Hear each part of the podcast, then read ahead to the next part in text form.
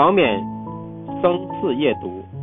王冕是元朝著名的画家兼诗人，出生在今天的浙江诸暨贫苦农家。七八岁时，父亲便教他割草放牛，他偷偷地进入一所私塾，躲在一旁听学生们读书，只要听上几遍，就能默默地记住。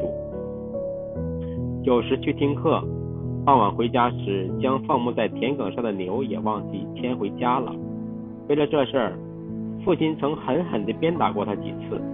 可是只要隔几天，他又溜到私塾里去旁听了。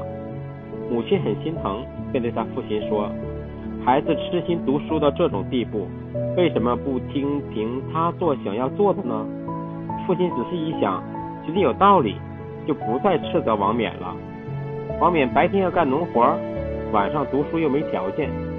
他想到附近有座寺庙。佛像前的油灯昼夜不熄，便搬进寺庙隔壁的破屋过夜。夜里偷偷出门，钻进寺庙，坐在佛像的膝盖上，拿着书本，在长明灯下读书。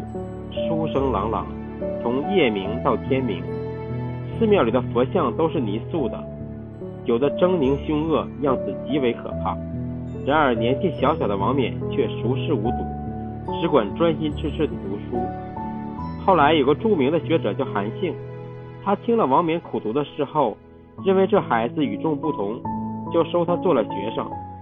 经过多年的刻苦攻读，王冕终于成了博学多才的人。